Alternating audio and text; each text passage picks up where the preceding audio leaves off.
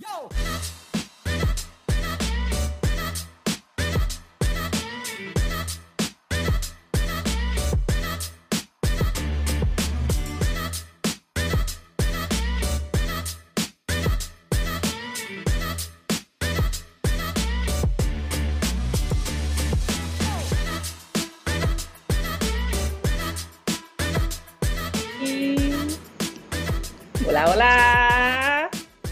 Bienvenidos a nuestro podcast número 7. Ya llegamos al número 7 eh, de nuestra página Sexo sobre la Mesa. Tenemos que saber la educación sexual inclusiva para aquellos que hablan de sexo en la mesa o para quienes la practican sobre ella. Ya para que no me conocen y están sintonizando ahora, mi nombre es Chila Vuelta. Estoy aquí con dos, ¿verdad? Colegas y andragogas, Vivian Roque y Yajaira Reyes. Y para no preguntar realmente cómo les fue el fin de semana, vamos a preguntar cómo les fue hoy. ¿Qué hicieron hoy durante el día? ¿Cómo estuvo ese día de hoy? Pues fue excelente, excelente. En realidad una, una gran pelea porque estamos en, en los últimos momentos para rendir planillas y claramente eso afecta a la sexualidad de cualquiera porque el estrés que se forma cuando estás rendiendo las planillas, eso es una cosa increíble. Así que líquido en negativo 800. Y Vivi, tú que te estás riendo mucho, ¿cómo te fue en el día, bebecita? Hoy fue un día eh, de actividades mixtas. No, pero fue un buen día. Pues yo realmente, hoy para mí fue un día de tareas, haciendo tareas, enfocándome, ay Dios mío, enfocándome, leyendo, haciendo trabajos de la universidad. Realmente no fui a trabajar porque no me sentía muy bien y estaba con mi chiquita, pero como siempre estamos gozando. Y ahora para empezar nuestro podcast, cha, cha, cha, cha no sé si, bueno, no lo voy a decir no sé, porque sé que han escuchado de la mujer que insultó al, gerente en Burger King y ahora quieren someterle cargos por lo que el Departamento de la Familia, por maltrato de menores. ¿Qué opinan? ¿Qué opinan rápido? ¿Qué opinan? Yo, ajá. De una discusión, ahora salió hablando la secretaria del Departamento de la Familia que recibió una llamada y le iban podían someterle cargo a esta mujer por lo que es, ¿verdad? Maltrato de menores. Y ahí como que se desvió todo de lo que eh, era. Eh, bueno, no se desvió, porque claramente todo el mundo quiere tener una opinión en un evento que ha sido una tendencia esta semana. Y desde mi perspectiva, las opiniones no son constructivas porque nadie estaba ahí. Además, es un, un video que se grabó y este es bien corto. Se, nota que fue una situación de mucha violencia, violencia verbal, y estuvo presente una menor y también hubo una agresión. Así que si uno busca la definición de qué es maltrato y al evento que estuvo expuesto esta menor, pues creo que mínimo debería haber una investigación. Yo no soy quien para decir que hay causa o no hay causa, porque pues claramente el puertorriqueño le encanta ser abogado y, le encanta debatir y meter preso a cualquiera. quedarán en las autoridades pertinentes decir si hubo algún abuso o no, pero por el pequeño video que pude que pude ver o que todo el mundo ve, porque el que está en las redes sociales se enteró del chisme, pues hubo violencia y se hubo violencia y hubo un menor, pues hay que investigar. Sí, de verdad que estuvo fuerte. Y tú sí, yo pienso igual que ella Jaira que eh, todos queremos ser abogados, doctores eh, y como que los expertos en todos los distintos temas, pero lo que habla es de que hay una menor y cómo toda esta situación le afectó a ella, porque obviamente pudo haberse puesto ansiosa o quizá para investigar si algo que ocurre frecuentemente alrededor de este menor, cómo le está impactando a ella en, la escuela, en el hogar. Y pues quizá como también el gerente de este establecimiento mencionó varias veces que aquí estás con tu hija y, y pues lleva toda esta línea de que quizás no radican cargos o quizás sí, pero como lo mencionan varias veces en el video, pues también el departamento tiene que demostrar que hizo algo, porque fue verbalizado varias veces en un video. Pero nada, siempre donde hay menor hay que ir un poco más allá, a ver cómo está impactando eh, esta conducta, si es algo frecuente o fue solo un suceso. Pero pues me apena mucho la, la situación.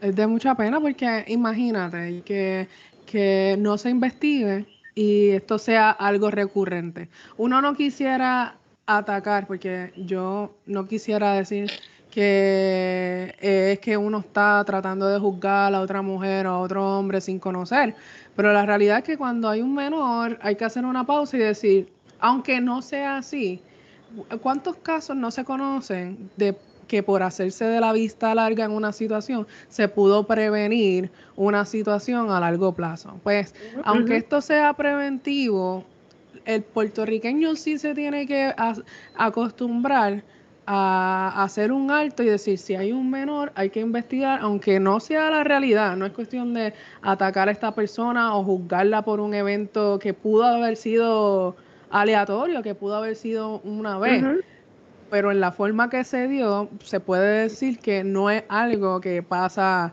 una vez cada... Es que es mucha especulación, pero si es para el bienestar de un menor, si, si es para el bienestar de un menor, hay que investigar y punto. No, y aquí cae lo de, no, que cae lo de este, decisión y consecuencia. Cada decisión que tú tomas tiene una consecuencia que a veces uno por el coraje, porque es que la tolerancia del individuo es diferente en cada persona. Y ya sabemos que las decisiones nos llevan a unas consecuencias que muchas veces no son las que esperamos, como esta, que me imagino que no es la que yo esperaba. no, definitivo. Y que yo creo que también últimamente casos como ese están siendo utilizados de ejemplo, porque como pude ver en una de las redes sociales, se, se puso una portada de la, no, se, no se encuentran trabajos o la gente no quiere trabajar y entonces ah, ponen un video como este en el que un personal de servicio al cliente está expuesto a una situación así de violencia. Y yo entonces me pregunto, pues, es que la gente está harta de trabajar en, este, en esta industria que simplemente por el mínimo o un poquito más del mínimo necesita aguantar este tipo de conducta. Y, no, y yo he estado en las dos caras de la moneda. He estado en el área en el que tengo que dar el servicio y aún así recibir el, el, maltrato porque tengo una necesidad económica. Y he estado en el otro lado en el que yo recibo el peor servicio, pero la solución no es agredir a la persona. Porque cuántas personas van por ahí y le dan una asquerosidad de servicio y tú estás en tu mente pensando, lo menos que yo merezco es llegar a un sitio y estoy pagando porque me sirvan y no me sirvan. Pero eso no justifica que tú saques y le grites a esa persona y le metas una galleta, le tires con lo que sea, le mentes a, la familia. ¿Hasta dónde está la tolerancia? Y esto va alineado con el podcast anterior en que dijimos cómo es que nos están mandando a reproducir si no tratamos la salud mental del país. Estas son las personas que están mandando a que tengan más hijos. No, no o, cuando o cuando se le dice a esta mujer que eh, es la loca o la histérica. Estos son términos peyorativos. Uno no sabe qué está pasando en la salud mental de, de esta persona. Así que no deberíamos especular nada más y que las autoridades pertinentes trabajen y que hagan su trabajo eh, en este caso. Por lo menos que salga todo bien referente al menor, porque la semana pasada yo fui testigo de frente a la escuela, frente a una escuela que una persona se bajó del carro y le entró a puños a la otra persona que estaba en el otro carro y había menores y va alineado a lo que dice Yajaira, que quizás la salud mental está en un descontrol y nosotros no tenemos paciencia para nada, pero también cómo es que los niños imitan lo que los adultos que les rodean hacen y entonces por eso es que va a entrar el levantamiento de la familia, porque, o sea, eso es lo que tú le estás enseñando. En cualquier situación que el, el menor esté en estrés, le va a entrar a puño a otra persona. Eso es lo más, lo más preocupante, ¿sabes? La salud emocional y mental del menor. Bueno. Pero ese era así nuestro tema para empezar, ¿verdad? Este, Podemos tener un este podcast completo de este tema. Eso.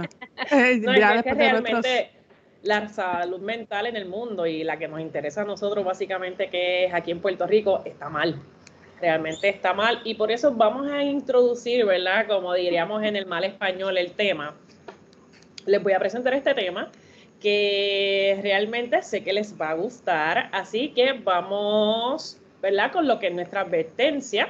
Eh, comprendemos que este tema puede ser sensible para algunas personas. Por tal razón advertimos que este podcast contiene tema de sexualidad explícita con propósitos educativos en beneficios y promoción de la salud sexual y que en ningún momento ninguna de estas tres que estamos aquí intentamos, ¿verdad?, atentar con los principios éticos o morales. Es por eso, ¿verdad?, que le solicitamos discreción. Y nuestro tema es, ¿verdad? Estamos hablando de una práctica sexual tabú. Estamos hablando de, estamos no, vamos a hablar de la masturbación es un tema tabú para nosotros, ¿verdad? Que Puerto Rico es chiquitísimo, pero está criado, ¿verdad? Bajo lo que es este, el cristianismo, porque nosotros nos colonizaron y los españoles lo que nos enseñaron fueron ciertas cosas que ahora estamos tratando, ¿verdad? De salir de ese tabú y hablamos de la masturbación. Vamos a ver qué es la masturbación, ¿verdad? Como tal, la masturbación es el acto en cual un individuo, individuo cualquiera, estimula sus genitales para obtener placer sexual, conduciendo o no a un orgasmo. Puede ser para llegar al orgasmo o puede ser como tal por motivo de, de erotizarse, puede ser por motivo de exploración, ¿verdad?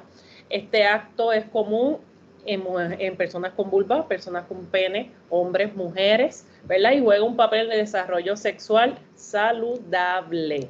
Vamos a ver algo que les voy a comentar que estuve viendo. ¿Se acuerdan del COVID? ¿Cómo olvidarnos del COVID? es eso? esos años cero divorcio, cero que empezamos, queríamos Miren, de verdad que uno no sabe lo que es estar con una persona hasta que está en las cuatro paredes sin lograr salir de ahí. Yo tuve compañeras de trabajo que, que, esa fue la histeria. Dios mío, y ahora tengo que estar 24 horas con mi pareja. No, es bien fuerte.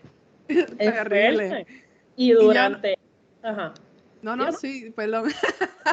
no, yo, yo, yo, yo, decía como, wow, ¿cómo, es que tú te casas con una persona y no quieres estar con ella? Y ahora claramente es una, una situación extrema, nadie podía salir, no podíamos tener nuestras propias eh, distracciones y estar con una persona encerrada.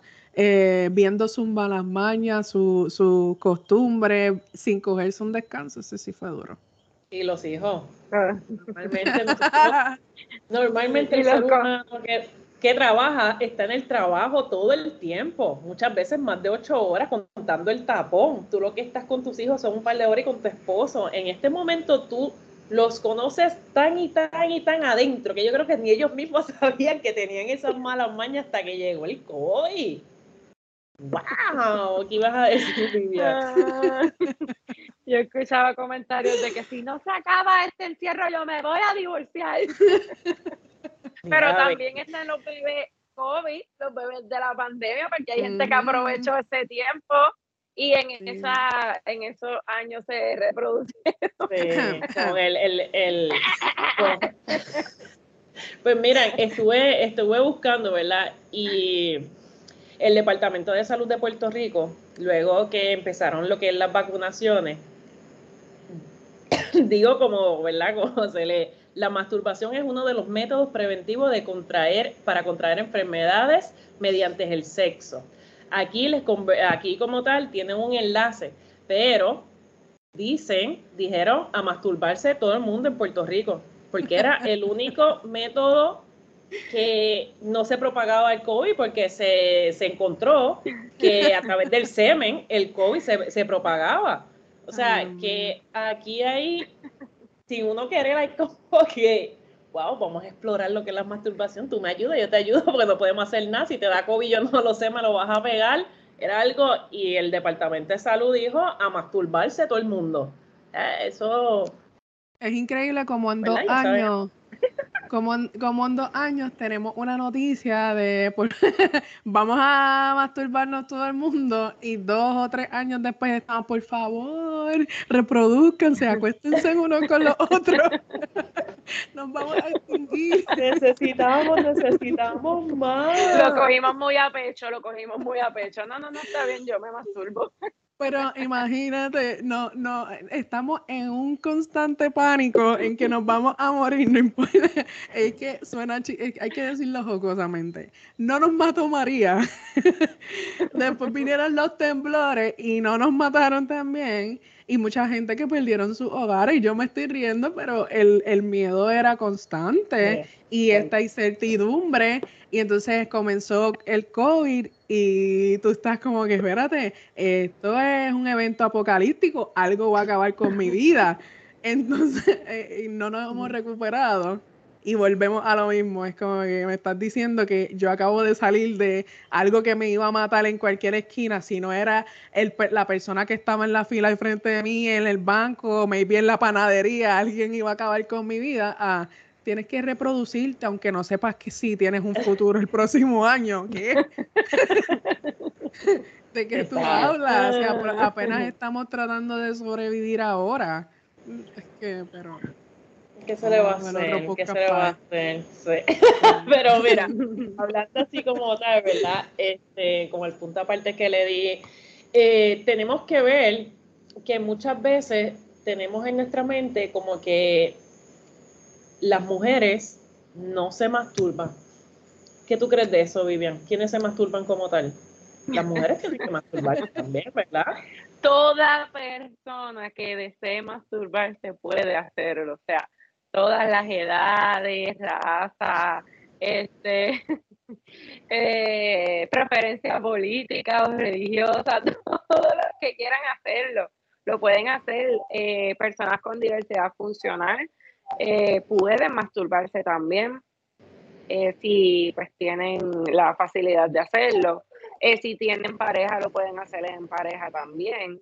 Es bien importante hacer una nota aclaratoria que en cuestión de los menores o los niños que lo están que están explorando no cae bajo masturbación porque ellos no lo están haciendo bajo un proceso de llegar eh, al orgasmo o a la etapa de excitación, sino que ellos están explorando su cuerpo. Podemos decir todas las personas, pero los menores no caen en este renglón porque es simplemente una exploración y, un, y es parte normal de su conocimiento y su crecimiento en base a la sexualidad. Sí, que eso hay que aclararlo, que muchas veces vemos que los, los niños se están tocando y en vez de regañarlo o muchas madres que los disciplinan, padres, ¿verdad? Este, mira, cógelo, dile aparte, háblale, porque todo el mundo se masturba. Otra cosa es que no lo haga en público, pero sí, todo el mundo se masturba. Y ese evento de explorativo que le puede causar un trauma. Yo entiendo que la falta de educación de los padres, y no lo digo como un insulto, el no conocer cómo intervenir debe ser lo que a lo que me refiero.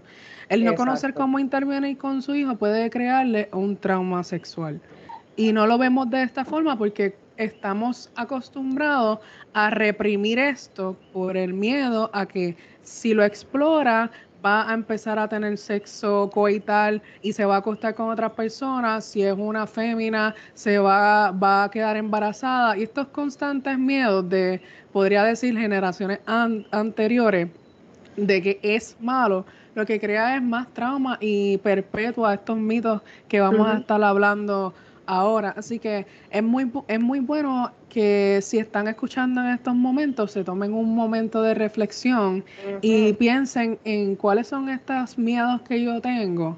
Que si en algún momento mi hijo yo lo cojo, ¿verdad? Eh, tocándose o si tiene un año, dos años, si tiene cinco años, y yo encuentro a mi niño tocándose el área genital, ¿qué, ¿cuál va a ser la respuesta correcta? Y si no sé cuál va a ser mi respuesta correcta, que no sea gritarle, alarmarme, eh, castigarlo, si, si, no está en, esta, en estas respuestas negativas, busca información. Eh, hay muchos recursos hay muchos recursos. Y si estás viendo este, este video, pues obviamente nosotros somos recursos, estamos a la orden, pero eh, también puedes conseguir un especialista de la salud. Algunos pediatras saben, eh, se supone que conozcan en qué etapa están. Eh, lo digo teniendo fe en muchos profesionales de la salud, pero infórmese. Es como menciona Vivian, es un proceso de exploración. Tienen que conocerse y no tienen el fin de tener un orgasmo, no son unos pervertidos, no está mal. Ignorarlo no es una opción porque conocemos a nuestro hijo de acuerdo a lo que está haciendo. Pero, pero hablarlo de la forma correcta, intervenir de la forma correcta es, es imperativo. Exacto, y es lo que va a evitar que en su adultez tenga trastornos relacionados a cómo tú manejaste esta conversación y cómo le diste la información necesaria, porque tienen que pasar por esta etapa sí o sí para que tengan una vida saludable sexualmente en la adultez. Y como dice ella, Jaira, hay que hacer esa, ¿verdad? A través de este podcast, los que nos estén viendo, que tengan hijos, sobrinos, eh, hacer como esa introspección de que yo lo habré hecho, yo lo hice, yo lo hago. O sea, que son cosas que a veces como uno los ve tan pequeños y la crianza que nosotros tuvimos es como que, ay no, ellos lo están haciendo y ya la mente se nos va al sexo, se nos va y es algo que es normal.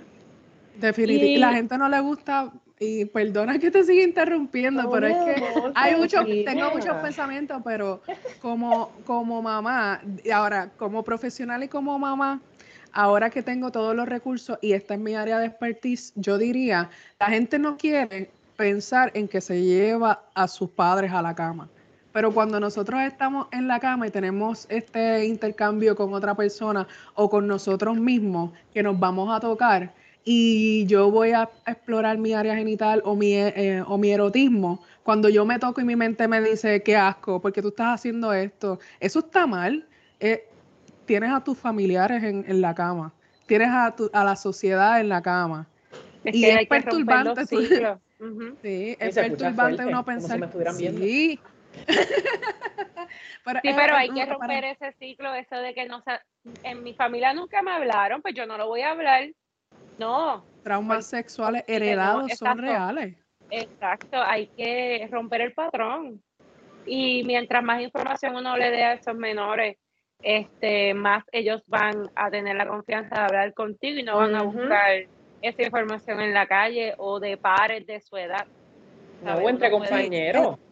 Cuando se hablen, tienen el conocimiento de que, mira, eso no se hace así, o mija, bueno, mami me dijo que eso era así, que estaba bien, ¿sabes? Tienen también lo que nosotros queremos crear aquí con, ¿verdad? Todos los que nos están oyendo, como que tienen esa interacción de que, mira, mami me dijo esto, o mira, yo encontré esto y me lo dijo alguien que sabe. O sea, que entre ellos pueden adquirir la información correcta.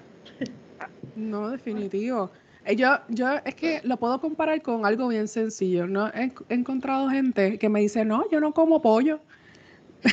dice, yo no como pollo. Y, y, viene no, y la persona me dice, no, a mí me da asco el pollo, pero tú tú lo has probado alguna vez. No, pero a mi mamá no le gustaba. Y yo no, y en mi casa no se comía esto. Y yo aprendí que esto es asqueroso. Y, y maybe suena un, un, un, ejemplo bien simple, pero en mi vida ha pasado con muchas cosas. Personas que vienen, ay, fo, esto, ¿tú, ¿te gusta comer eso? Y tienen curiosidad, pero han escuchado toda su vida que eso es asqueroso y no se atreven a comérselo. Y esto es lo que pasa con la sexualidad. Es un, un ejemplo bien bobo, pero sí, lo que estaba diciendo, te estás llevando todas las opiniones y las experiencias de vida de tus familiares y no te estás acostando contigo mismo y tus experiencias personales. Y ahora así, yendo por el, ¿verdad? Ya que ella Jaira está Motivada. hablando, eh, ya que Yajaira está hablando, vamos a darle. Yajaira, y como tal, este, dentro de, de lo que estamos hablando, ¿tú entiendes que existe diferencia entre la masturbación del hombre y la mujer? Bueno, masturbarse, eh, todos los dos tenemos la misma capacidad. Podemos tocarnos, obviamente eh, hay una diversidad en nuestras áreas genitales. Pues, pues, hay personas con vulva, personas con pene, pero dentro de las diferencias podemos decir que podríamos decir que el mantenimiento es bueno para el mantenimiento de la vulva, para la salud sexual en general en ambos sexos. Podemos también decir que la diferencia sería en la cantidad de veces que nos masturbamos. Si vamos a las estadísticas, se dice que los hombres tienen a masturbarse más que las mujeres, pero la realidad es que, como habíamos mencionado antes, esto se da a que ellos comienzan su eh, proceso sexual antes que la mujer. Y todo es razón cultural. No es que ellas no tienen deseo antes que el hombre o, a la misma vez que el hombre. Es que está normalizado en que la exploración de la sexualidad sea primero en el hombre, porque se ve como que, eh, ah, sí, los niños tienen que ser niños. es, esas cosas de esas cosas de jovencitos. Y obviamente el estilo de crianza es lo que incentiva a que los niños se toquen primero y las niñas se toquen después. Pero si hablamos de diferencias que podíamos hablar, diría yo que diferencia está en la sombrilla en donde caemos en diversidad de nuestro cuerpo. Pues porque la diferencia real está en la forma en que exploramos nuestro cuerpo.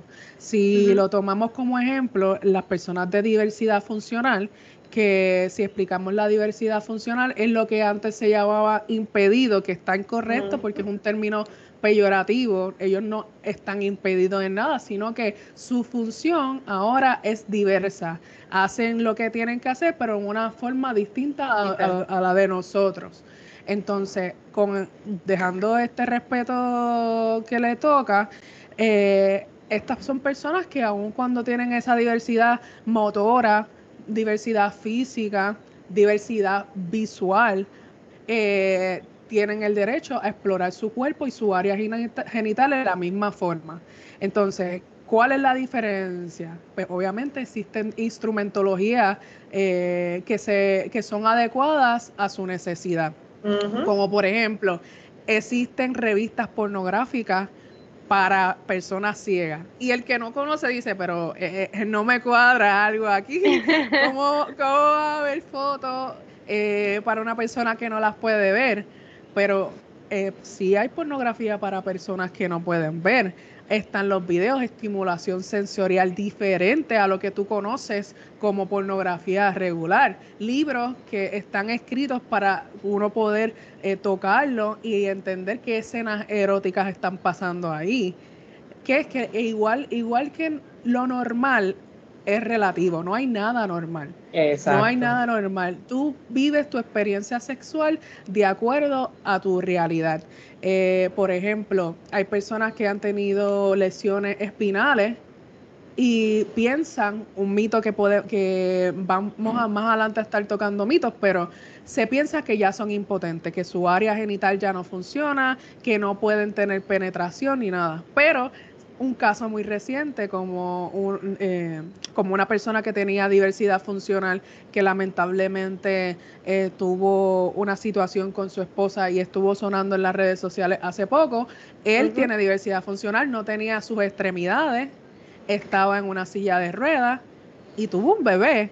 Así que este, este, esto no hace que la persona sea asexual porque las personas con diversidad funcional no sean asexuales, sino que exploran en una forma diferente. Y aceptar que son seres sexuales también evita mucho, mucho riesgo, como por ejemplo el que personas con diversidad funcional no pueden ser agresores sexuales.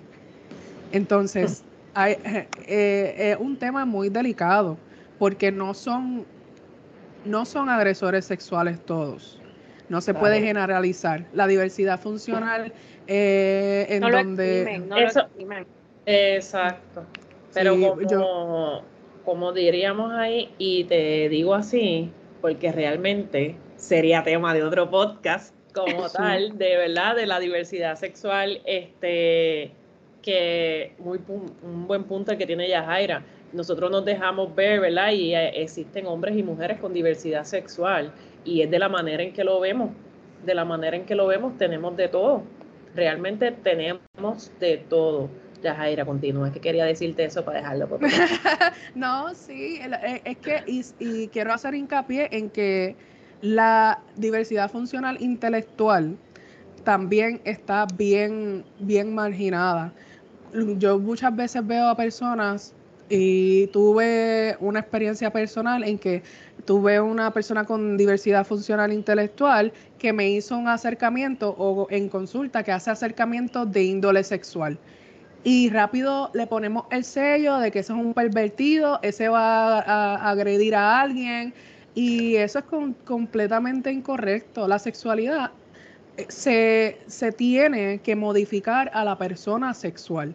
Nosotros tenemos que tratar a la persona que tenemos al frente, que si está viva es un ser sexual, porque todos lo somos, todos tenemos nuestra necesidad, pero lamentablemente caemos en la infantilización, en pensar que si tienen una diversidad mental o cualquier otra diversidad, son niños. Son, esto es un bebé, esto es, incapaz de sentir algo, es incapaz de tener placer, es incapaz de experimentar eh, o tener eh, prácticas sexuales. Y estos son personas que se frustran, que, algunos pueden tener eh, malos humores, cambiar, tener diferentes actitudes negativas porque esto es una necesidad. Imagínate que tú no comes es una necesidad fisiológica. Tú no comes y como tu cuerpo que está pidiéndote algo tan natural y tus familiares o tus cuidadores lo ignoran porque piensan que tú eres incapaz o diferente a ellos, como menos que ellos. Imagínate el nivel de frustración de estas personas, que a veces no se le da la oportunidad de explorarse o la, o la, la privacidad porque piensan que son niños. Y si tratamos a los niños mal, por explorarse. Imagínate estas personas que tienen cuerpo de adulto, que tienen sentimientos sexuales ya más desarrollados y, también los tratamos como si fueran niños. So, Esa es la diferencia entre todo. Ah, y eh, aparte de como tal de, de las diferencias, nosotros tenemos que ver que existen los beneficios. Y los beneficios existen bastante, de los cuales solamente les voy a hablar de dos o tres, vamos a poner como cinco, que es que aumenta la, la duración durante el acto, puede ser durante el coito, puede ser durante el acto sexual. La masturbación te ayuda a conocerte. Y como ya tú te conoces, donde me gusta, donde no me gusta, donde me excita, donde no me excita, donde se me paran los pelos, te ayuda como tal a eso de la, de la duración. La otra es, te pone de mejor humor porque ya sabemos, ¿verdad? Este, que se habla de los neuroquímicos, que es lo que conocemos como la dopamina. Y aparte de eso, la dopamina nos ayuda también que todo el tiempo van a, eh, escuchar lo que es serotonina, la dopamina, la lactocina, la lactocitina y todo eso son hormonas que nos ayudan con lo que es la satisfacción y el bienestar. O sea que muchas veces hacemos las cosas como que, ay, me levanté, me siento bien, déjame tocarme, sin ganas. Y terminamos tocándonos, terminamos, ¿verdad? Como ese proceso como tal de la masturbación y empezamos un buen día. O podemos dormir mejor, ¿verdad? Este, ayuda a nuestro sistema inmune. ¿Por qué? Porque activa ese cortisol. Activa ese cortisol y lo que hace es que nos ayuda como tal, ¿verdad? A mantener como tal la, lo que es el sistema inmune, la inmunidad. Y como les dije, ¿verdad? A los hombres también le ayuda, que yo entiendo que nuestra sociedad siempre, como dijo Yajaira, pone al hombre de que es el primero que se necesita masturbar, es el que se masturba y eso es normal si lo hace una nena, ¿verdad? Una persona con vulva está mal. Eh, también ayuda con lo que es este, la prevención de, de la próstata, ¿verdad? Porque con los movimientos y eso mantiene activa la función de la próstata de ayudar a generar lo que es ese este, ese orgasmo. Y también es que todo lo que encontré tiene que ver con el COVID. porque también ahí estaban hablando, ¿verdad? Este, y lo hizo, yo me puse a buscar la información como tal y dice que fue la sexóloga Carmita Lavoy, que fue la que puso a Puerto Rico a todo el mundo a masturbarse. ¿Por qué? Porque ayuda como tal a tener atención, concentración, alegría, tranquilidad, antidepresivo natural y siguió por ahí para abajo. So, que estamos que el Departamento de Salud dijo que se masturbara a todo el mundo para no propagar el COVID y entonces está esta sexóloga que dijo que se masturbara a todo el mundo para no caer en lo que es la depresión de estar entre las cuatro paredes. Pero también existen lo que son los mitos y las consecuencias. Vivian, ¿qué tú sabes de los mitos y las consecuencias? Bueno, en específico de las consecuencias, eh, todos los beneficios se escuchan súper, pero también hay que considerar que un exceso de masturbación pudiese eh, causar que tu erección sea débil cuando vayas a tener un acto coital o que puedas tener eh, algún tipo de eyaculación precoz o si estás en proceso de reproducción con tu pareja, te baja la cantidad de esperma y hay veces que esto pudiese afectar. Eh, también está una consecuencia de que nosotros tengamos en la mente de que nosotros mismos nos pongamos a diagnosticarnos como cuando entramos a Google y, y buscamos un síntoma que tenemos y Google hasta nos mata. Nos, mata. nos pudiésemos confundir en que estoy adicto a la masturbación. Ay, estoy adicto porque lo hago tantas veces al día o tantas veces a la semana y eso te pudiese causar confusión cuando la realidad es que no hay una cantidad específica que pueda definir en que tú caigas en adicción, sino tener claro de que después que no afecte con tu, tus cosas cotidianas, con el trabajo, con interactuar con las personas, o sea, que tu enfoque no sea solamente estar encerrado en tu casa masturbándote, pues no estás en el nivel de adicción. Y es bien importante que las personas tengan claro eso. Este, una consecuencia de exceso de masturbación pudiese, si es una persona con vulva, lacerar su área si no hay una lubricación adecuada. Eh, quizá pudiese frustrarte porque estás tardando en llegar al nivel de excitación o el de orgasmo, porque mientras más te masturbas, eh, pudiese entonces perder sensibilidad como tal en el área, como, como si una persona que está trabajando en construcción le salen estos callos en las manos porque siempre está bregando, pues es lo mismo y pudiese causar un callo en el área. Suena gracioso, pero entonces cuando vayas a estar con otra persona, como ya tú tienes un ritmo específico, cuando estás solo contigo en masturbación, pudiese ser pues que no tengas una etapa de excitación como tú le esperas o un orgasmo, porque no es al ritmo que tú lo estás haciendo. Eso es una consecuencia pues que se debe evaluar también. Y también cuando ya tú solamente estás pensando en eso, eh, como quien dice siempre, siempre, siempre, pues ya estás cayendo en un punto de impulsividad. En cuestión de los mitos, eh, esto que hablamos ahorita de que las mujeres no lo hacen y los hombres sí, o que hacen menos que los hombres. Eh, un mito, como hablamos en un podcast anterior, de que la adultez mayor no se masturba. Eh, de que solamente este, para que caiga en masturbación tiene que ser con las manos.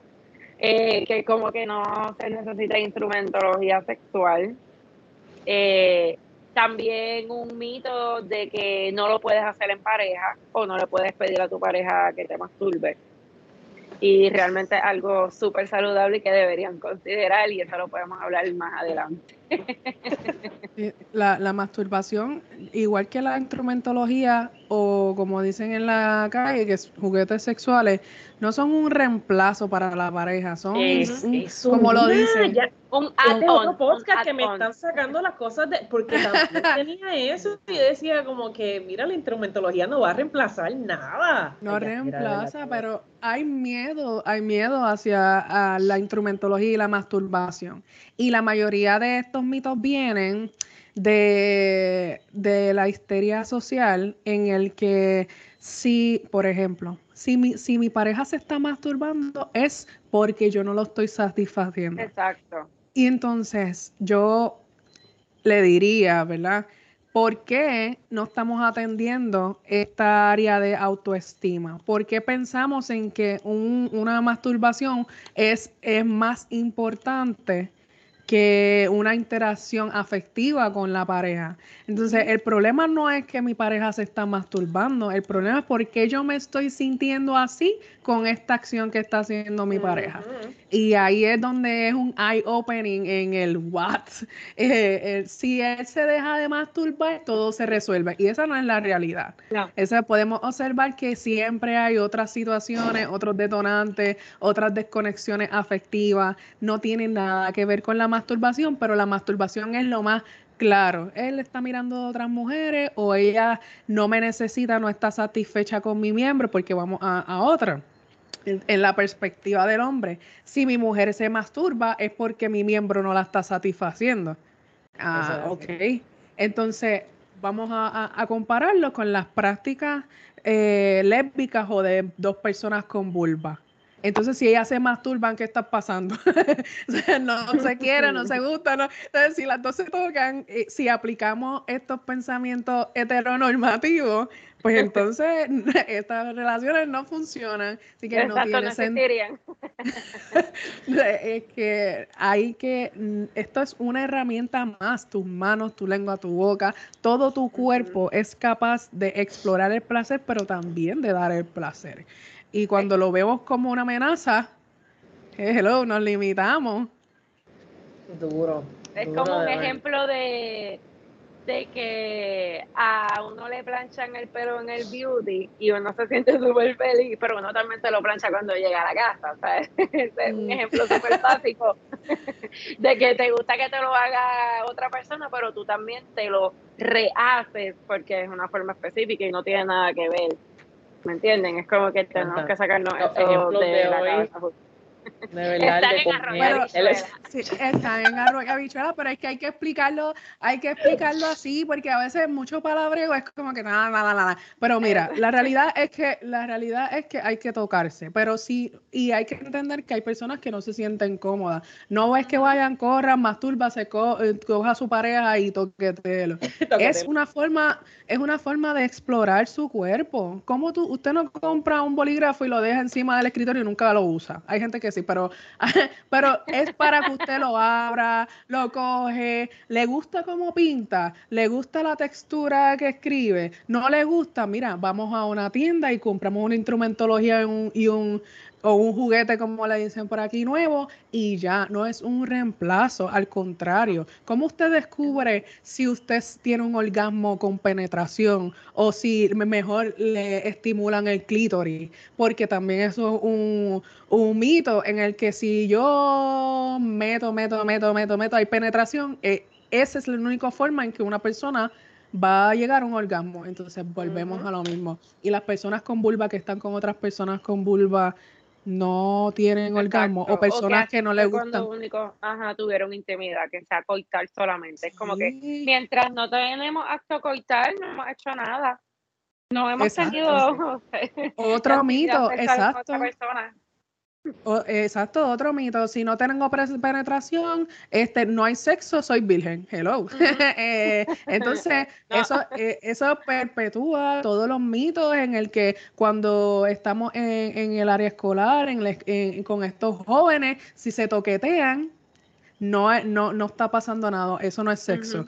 la, sexualidad es una sombría bien grande y cuando lo vemos lo, lo, vemos bien limitado en el que si no hay penetración no hay sexo, si no es con la pareja no hay sexo, si no, si, eh, si eres diverso funcional no tienes sexo, si eres un viejo se te acabó el sexo, este suena trágico. Yo estoy aquí a punto de morir porque todo, todo nuestro futuro se ve bien oscuro.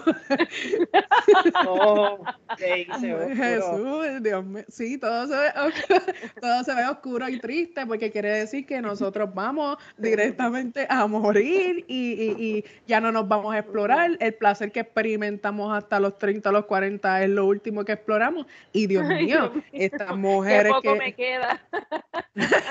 Entonces yo lo que yo lo que voy a es a conectarme al podcast que hicimos la semana pasada para volver a, coger un poquito de vida y dice, no, espérate, no estoy llegando al fin, todavía me queda mi segunda adolescencia que la voy a vivir a todo, a todo dar.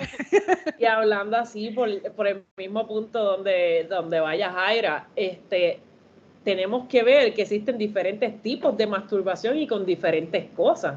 Y aquella Jaira yo la veo como que bien excited, bien emocionada con esa parte. Zumba, empieza tú a ver Yo. ¡Eh, masturbación. Dios mío, pero qué tipo de masturbación. Bueno, está la penetrativa, porque te puedes, puedes insertar tus manos dentro de la vagina o masturbarte el ano, porque la, pe- la gente piensa que sí, que lo único que puedes tocar en la masturbación es el pene y la vagina y, y- y el ano para cuándo. Está como ¿Por de por encima.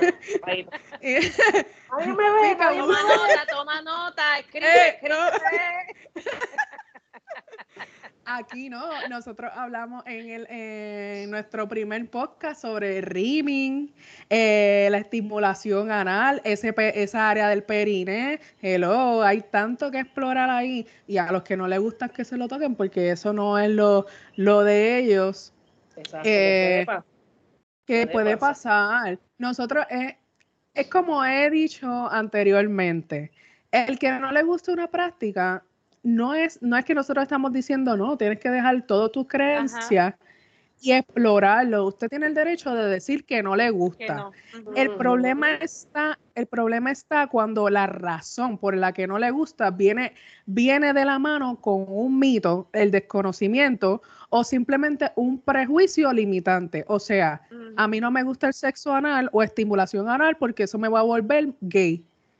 ¿Entiende? Que a usted no le guste está bien, pero el pensamiento de que es que lo va a, a volver gay es lo que nosotras estamos aquí poniendo sobre la mesa y debatiendo y diciendo que no importa lo que usted inserte en su ano, no va a cambiar su orientación sexual.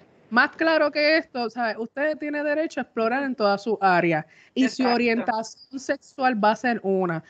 Usted se inserta algo en, en- en la vagina y no quiere decir que usted va a ser eh, heterosexual. Heterosexual. Tampoco.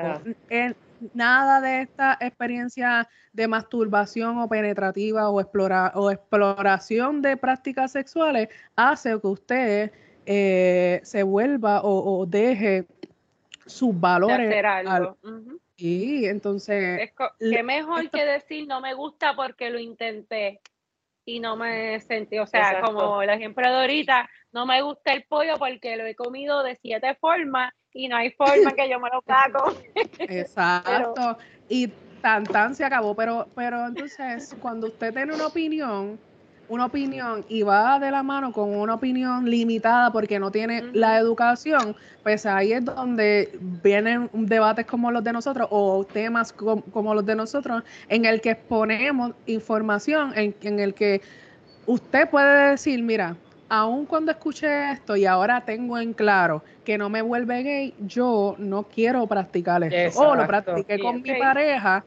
Sí, eh, y hay que también ponerle en, en perspectiva que estos mitos y estos pensamientos limitantes a veces medimos a las otras personas por estos pensamientos. O sea, usted no lo practica, pero piensa que todo, lo, todo el que lo practica es de esta forma. Y ahí es donde tenga una introspección. Piense con qué varita usted está midiendo a las otras personas. Si lo está midiendo con una varita de educación o si lo están midiendo con la varita de mitos y prejuicios. Y, a- y entonces, eh, a- siguiendo la línea de cómo nos masturbamos, podemos usta- utilizar instrumentología. Hay instrumentología que es para la estimulación del clítoris. Hay, vari- hay mucha, mucha variedad en, eh, en la instrumentología para la vulva. Hay personas que, que sienten dolor y no pueden insertar cosas en su, en su vagina, así que pueden explorar el área genital en el área externa, no tienen que penetrarse. Hay varones que son sensibles en el área y no les gusta la instrumentología, así que su mano, una buena lubricación en base de agua o en base en silicona, así que la masturbación es para todos y si se lleva a cabo de una forma sana y con una mente abierta, se pueden experimentar los mejores orgasmos o las mejores experiencias, porque ya sabemos que el orgasmo no es el punto final de, una relación o una interacción, ni siquiera con nosotros, porque entonces la práctica del edging que tanto gusta, pero eso es en otro, en otro, en otro podcast. Sí, vamos, otro, otro. Sí, tenemos que también tener en cuenta de que la persona que tenemos al frente puede ser que lo haya practicado con otras personas, pero no necesariamente va a funcionar conmigo. Igual que yo lo pude haber hecho con otras personas y por favor, pero inténtalo porque yo le he hecho, te dijeron que no, tenemos que ver, una, no, es una oración completa. Exacto. Y no eres tú, es la persona que no lo quiera hacer, que uno no lo coja personal tampoco. Sí, tenemos Porque que como hemos dicho, todos los cuerpos son diferentes y las experiencias también son. Nosotros tenemos que conocer los límites de la otra persona. No, de verdad que mejor eso te quedó. Porque tenemos que aprender a, tenemos que aprender a, ver eso, esos límites. No quiere, ah, pues está bien, vamos a hacer esto, vamos, a hacer, otra cosa. Porque existen tantas técnicas eh, ahora mismo las mujeres pueden masturbarse de diferentes maneras. Siempre decimos que tiene que ser en privado, porque si lo hacemos ya, ¿verdad? En público, ya la ley no. Siempre y cuando, siempre y cuando lo hagamos en privado, no alteremos la ley y sea con consentimiento, tanto nosotros mismos como con los demás, está bien visto. Porque yo he visto unos casos de no sé si decirlo, pero que se masturban con diferentes cosas, ¿verdad? Sacando a lo que son trastornos y eso. Pero he escuchado de hombres que incluso se masturban con gelatina. Eso es como que con el slime. Yo, diantre, qué interesante. Me vienen a la mente tantas preguntas que luego se las voy a hacer a mis compañeras cuando acabemos el podcast. Eh, pero con agua, eh, eh, quería añadir que las mujeres se pueden masturbar con, en la ducha. Hay una ducha espectacular que venden que tú le cambias en la cabeza de la ducha. Tiene como, y tú le cambias la presión y tú puedes sacar un tiempo y decir, hoy cuando salga de trabajar voy a llegar a casa, voy a prender una velita y voy a coger el shower head. y lo voy Importante eh, tener también conciencia de que el agua está bien cara y no estemos... quizás eso puede comenzar el proceso y la práctica y la terminas cuando salga. Eh, también se puede utilizar la almohada, una almohada con un polo de seda. Sí, este, lo, lo, puedes tratar, como estaba diciendo Yajaira, simulando la penetración. O también solamente en la parte externa, lo puedes hacer acostada boca arriba, boca abajo, de lado, hay una técnica del espejo que si lo haces de pareja, la pareja se puede sentar detrás tuyo y en el espejo te estás viendo tú, pero es la mano de tu pareja. Y yo, ¡uh! Todo el mundo sí, pero, se acabaron. Y los, y, los, y los moteles no tienen esto para eso mismo, para uno pues observarse y todo. Me contaron, yo no sé. Hay veces que no, no se les ocurre la técnica del espejo como tal. Que nos dejen en el este DM si alguno ha visto una cosa como esa. Ay, en cuestión de los hombres, eh, se puede hacer la técnica de cambiar el ritmo. Se puede. Por los muslos. exacto. Tiene, si eres diestro con la derecha, cambia con la izquierda y vuelves a la derecha y ahí estás cambiando el ritmo como que retrasar eh, la llegada del orgasmo y pudieras disfrutar más. Perdón, me estoy este, acordando de otra cosa sobre esa técnica. no, es, es, que como, obviamente uno, es, tú estás post educación y está pre-educación. Y cuando uno se acuerda estas anécdotas que uno tiene, esta, las personas que se sienten bien cómodos con, con uno en compartir sus experiencias personales y te dicen, ah, sí, porque yo me acuesto encima de mi mano para que se me duerma y parece que me esté masturbando otra persona. Eso es otra técnica. eso, es otra técnica. Yo me río porque fue lo que me acordé, pero es una técnica también. No existen este, muchas. Y la instrumentología, la vibración, no tiene que ser, ¿verdad? Este, para la mujer como tal. La instrumentología en el área de, de los testículos, mientras, ¿verdad? Uno se va estimulando, también se puede trabajar con eso.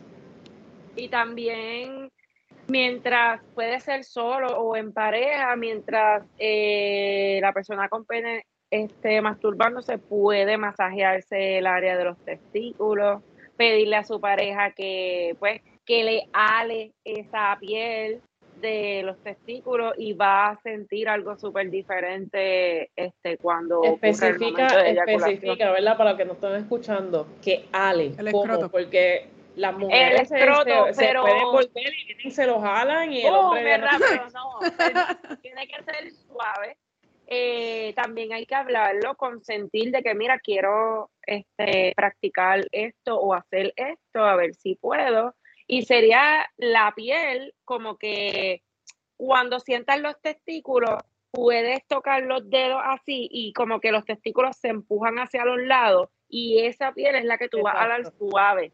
Exacto. Entonces, después de masajear esa área, puedes tocar también el nie, masajearlo. Y pues, si no quieren hacer nada en el área del ano, lo puedes tomar también mientras estás haciendo el proceso de masturbación en cuestión de pareja, pero pienso que también es una buena práctica. Y ahora, como da, ¿verdad? Ya tenemos varias, varios tipos de masturbación. Este, nada, para ir cerrando, para que Yajaira nos pueda decir este, los tipos de adicciones, porque ya dijimos más o menos las consecuencias, los mitos, los tipos de masturbación, pero adicción, la masturbación crea alguna adicción, la masturbación más adelante, ¿verdad? Si no se cumple, si se cumple, ¿cómo serían esos tipos de adicción como tal entre el hombre y la mujer? Mira, cualquier eh, conducta saludable se puede convertir en una adicción si se hace en exceso. Asimismo, en la masturbación, cuando usted masturba puede ser algo espectacular, se puede utilizar para una conexión en pareja o exploratorio individual, pero cuando se hace en exceso puede convertirse en un trastorno de la conducta, porque así se le conoce a la masturbación en exceso. Esto es un trastorno de la conducta que no se mide en las cantidades en que tú te masturbas. No es que, ah, yo me masturbé cinco veces hoy, siete veces mañana, tres veces, de, y eso no tiene nada que ver. Esto no es algo que se puede contabilizar en esta forma. Más sin embargo, como mencionó eh, Vivian anteriormente, si esto es una conducta que afecta tu calidad de vida y es una, una conducta recurrente, pues entonces se puede categorizar por un profesional de la salud como, una, como un trastorno de la conducta o una adicción a la masturbación. Entonces, ¿cómo yo sé si tengo adicción a la, a, la, a la pornografía? que no, aprovechando, aprovechando, aprovechando que eh, acabo de mencionar la pornografía, ser adicto a la pornografía no es igual a ser adicto a la, masturbación, ah, porque no necesitas consumir pornografía para tener una adicción a la masturbación. Así que dejando este slip up que fuera como ejemplo, si, usted está posponiendo eventos sociales, usted no quiere salir con sus familiares, usted no quiere interactuar eh, como... Em, con su familia, con su pareja, pues esto puede ser un indicador, no es la razón completa. Esto es una acumulación de diferentes conductas que pueden ser indicadores para, para determinar si usted tiene una adicción. Siempre recalcando que tiene que ser por un profesional de la salud. No entre a Google y escribe y escriba me masturbé ocho veces hoy, soy adicto a la... No, porque así lo que va a crear es una confusión, un trauma, un eh, estrés hacia una conducta que maybe no debe ser estresante. También debe tomar en consideración cuáles son los cambios que han habido en mi, eh, en mi diario y, por y si esto va acorde con algún cambio significativo. Muchas personas utilizan la masturbación porque tiene, eh, se produce eh, diferentes hormonas que nos ayudan a relajarnos. ¿Cuántas veces no hemos estado en estrés y piensa, ok, déjame tirarme en la cama y maybe esto me, me hace sentir mejor? Pues obviamente son esta, esta dopamina que se libera. Pero ¿qué pasa cuando lo hago en exceso?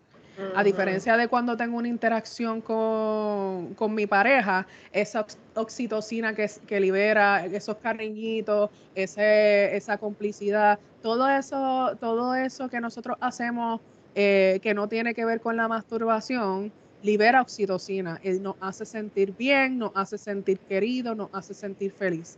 Pero cuando uno consume en exceso esta dopamina, nuestro sistema eh, deja la capacidad de regulación y ya no puede procesar esa dopamina en exceso. Por, por tanto, este sistema de regulación se va deteriorando.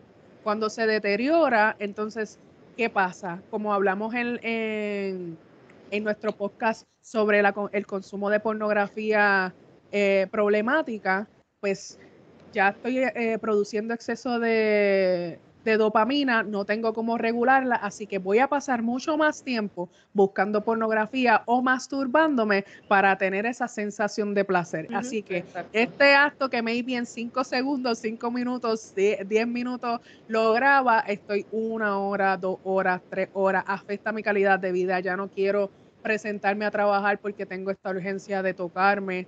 Hay muchas personas. O lo haces en el trabajo lo haces durante el trabajo o ahora recurres como para este sosagar o para que no tener estos malestares durante ah, momentos en que son inapropiados en público.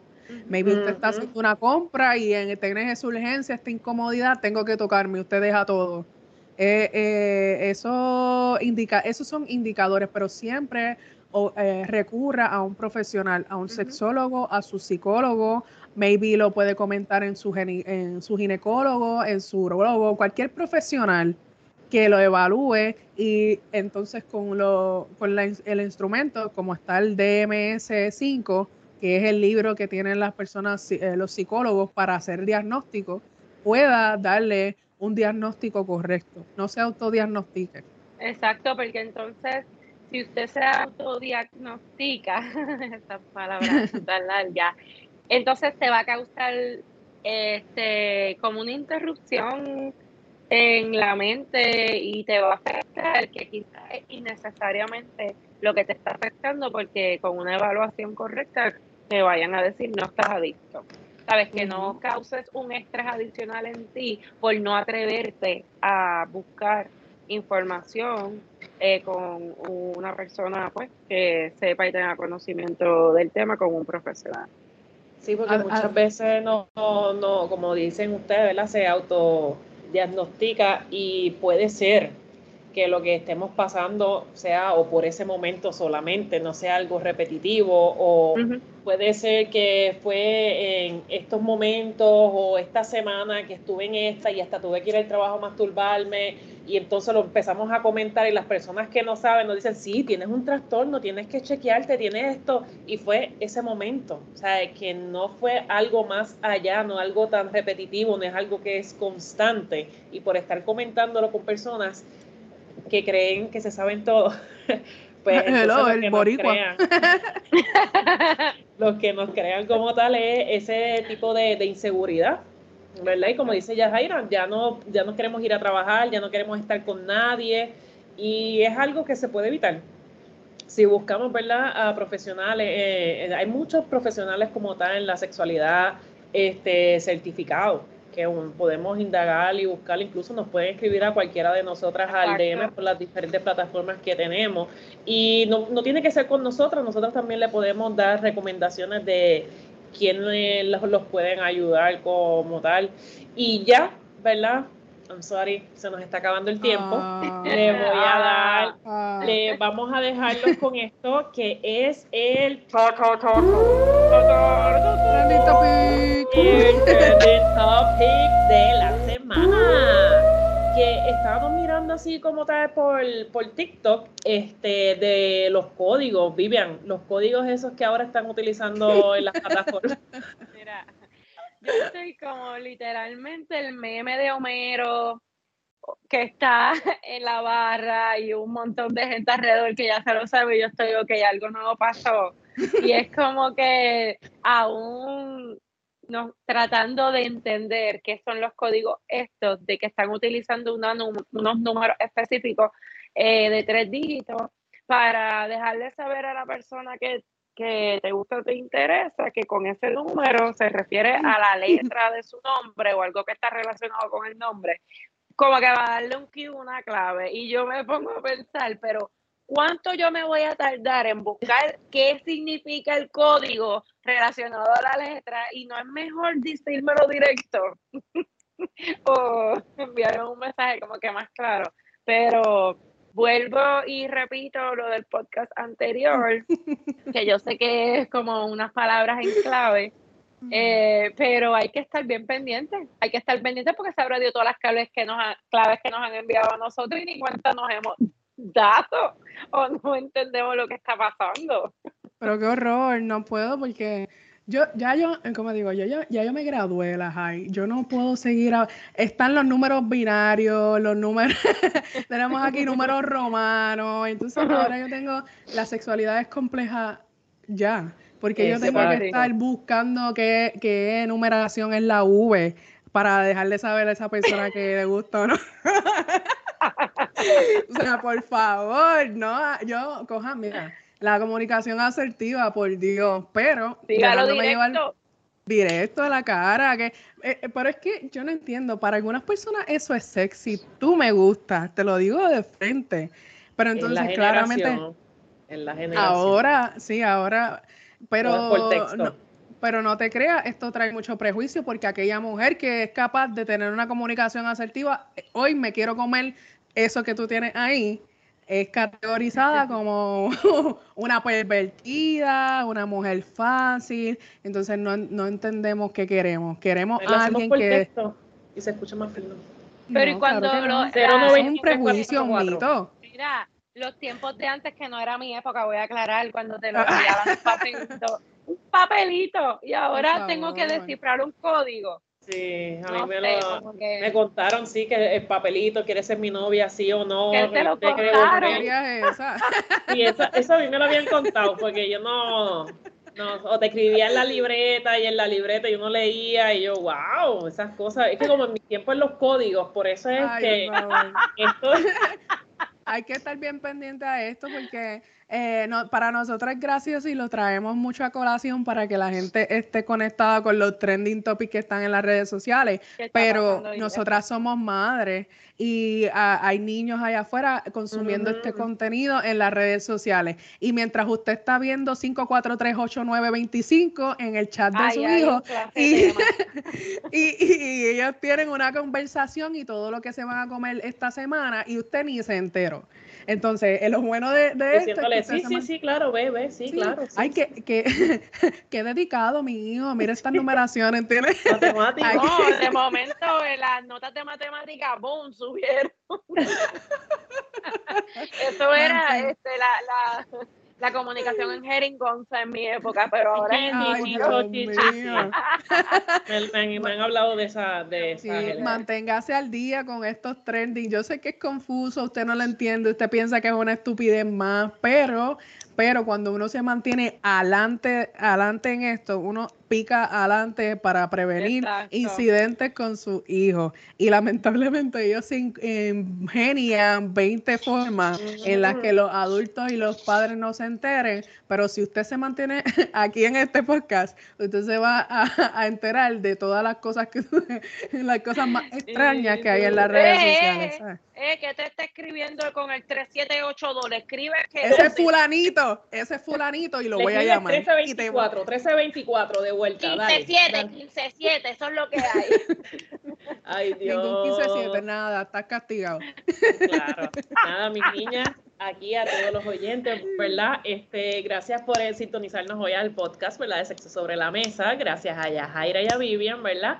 Por hablar de este tema que sé que los va a poner a todos. Es más, yo sé que durante que nosotros estábamos hablando, todos decían, diablo, eso es verdad, ¿eh?". o llamaron a, mira, ¿tú crees que esta masturba? Sí, sí, yo creo que yo me masturbé así, mira, loco. O sea, sé que estaban en eso. Este, si quieren, ¿verdad? Seguir escuchando a Isabel de nosotras, este, nos pueden eh, sintonizar en Spotify, Amazon Music, Samsung Podcast, eh, Listen Note, en Podcast Indes. Yajaira, ¿dónde más? Me consiguen en mi sexóloga PR, en Instagram, Facebook, en Linktree y eh, en el DM le pueden, me pueden conseguir también, así que, y a nuestras compañeras. Y Yajaira, a ti. Entonces, Vivian, ya Yajaira dijo. en fa- Facebook y en Instagram compartiendo la sexualidad y también en el DM de eh, Sexo sobre la Mesa. A mí me pueden conseguir en Sexmunicación, tanto en Instagram como en Facebook, Sexmunicación, a nosotras tres, estas chicas que estamos aquí, ¿verdad? Recuerden seguirnos en nuestras redes sociales, en Sexo sobre la Mesa en Instagram, en Facebook. Danos like si te gusta nuestro contenido y activar las notificaciones para que no te pierdas ninguna. Y entonces aquí soy Chila, ¿verdad? Chila Huerta y esto fue Sexo sobre la Mesa. Nos vemos el próximo jueves. Bye. Bye. Conéctate con nosotros en tu plataforma streaming favorita. Búscanos en Facebook, Instagram arroba sexo la mesa. Suscríbete a nuestra página y no te pierdas todos nuestros episodios semanales.